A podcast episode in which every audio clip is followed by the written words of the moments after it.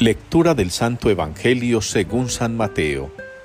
En aquel tiempo dijo Jesús a sus discípulos, Cuando recéis, no uséis muchas palabras, como los gentiles que se imaginan que por hablar mucho les harán caso.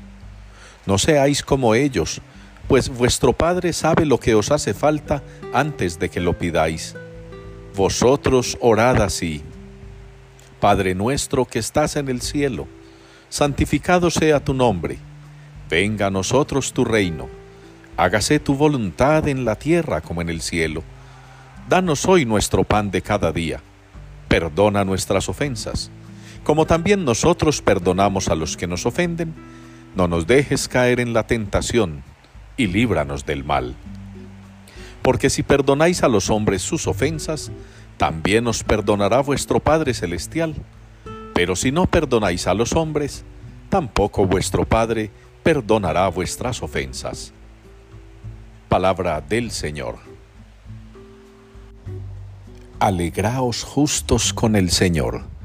Es la respuesta que nos une hoy en la liturgia al Salmo 96. Alegraos justos con el Señor. Es un anuncio de gozo, de regocijo. Es un anuncio que nos inspira a vivir confiados en el Señor, a mantener viva la fe, a mantener siempre la esperanza en alto. Confiar en el Señor y en su poder es la clave para que los creyentes podamos alimentar nuestra mente, nuestro espíritu. Inclusive nuestro cuerpo se ve beneficiado cuando somos capaces de vivir esperanzados, cuando hay algo que nos motiva a un ser superior, que nos motiva a un logro mayor, que nos motiva a aquello que nada ni nadie nos puede motivar en el mundo. En la primera lectura de estos días hemos visto cómo Elías el profeta y cómo Eliseo, quien lo sucede, reciben de Dios beneficios, bendiciones, impulsos, fortalezas, poderes, si lo quisiéramos decir así.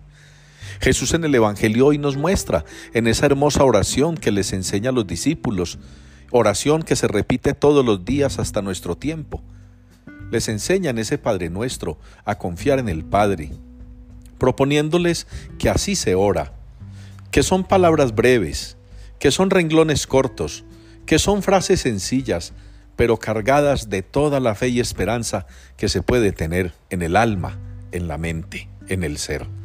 Ojalá mis hermanos podamos hacer nuestro este salmo hoy, alegrarnos con el Señor, justos, buenos, bondadosos, personas que imitando a Jesús en eso de hacer el bien, seamos capaces siempre de poner nuestra esperanza, nuestra confianza en el Señor, desde la oración y desde la práctica de las buenas obras, desde la plegaria y desde una vida recta, siguiendo cada uno de los mandatos del Señor.